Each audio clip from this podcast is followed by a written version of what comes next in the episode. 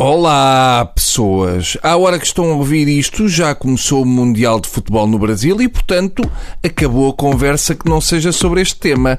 É uma chatice porque não se pode dizer que seja um tema que eu domine.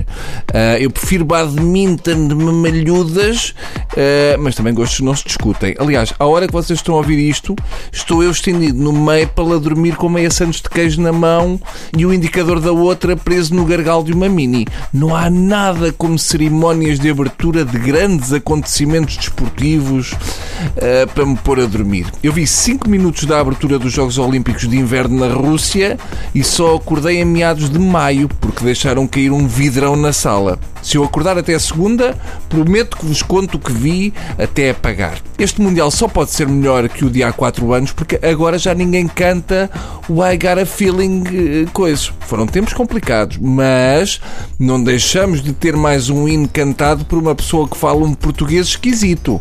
Foi a Nelly Furtado, agora é a Kikas que canta Portugal sem abrir a boca. É o primeiro hino de seleção mundial cantado por uma pessoa que acabou de levar uma anestesia para lhe tirarem dois sisos. Parece pronúncia da voz do Hudson. Fica esquisito. Temos de juntar as sobrancelhas para perceber a letra.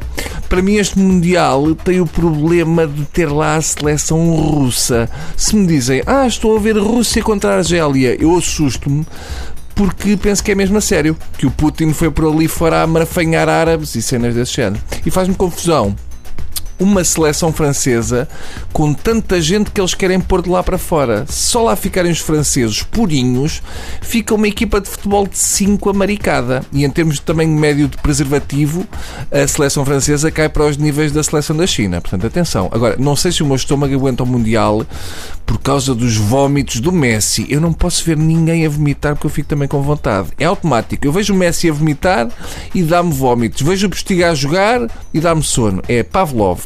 Esta era uma piada fácil, era só para ajudar. Eu acho um bocado triste ver um dos melhores jogadores do mundo a bolsar. Dá a sensação que aquilo enjoa. É estranho, aquilo deve ser o, o pé de gripal que ele come antes do jogo que lhe faz mal.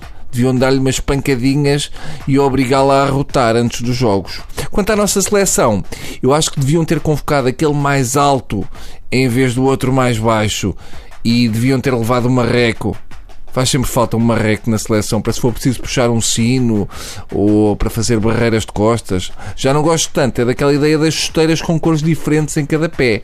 Dá a sensação que eles não se sabem vestir sozinhos. O meu sobrinho mais novo fazia isto muitas vezes, mas pronto, tinha seis. Para terminar, eu vi o bigode do Hugo Almeida e parece o Super Mario com esteroides. Eu não quero ser chato, mas levar uma Almeida do bigode ao Mundial do Brasil é de péssimo gosto. São duas décadas a tentar combater o estereótipo do português no Brasil que vão ao ar assim de um dia para o outro.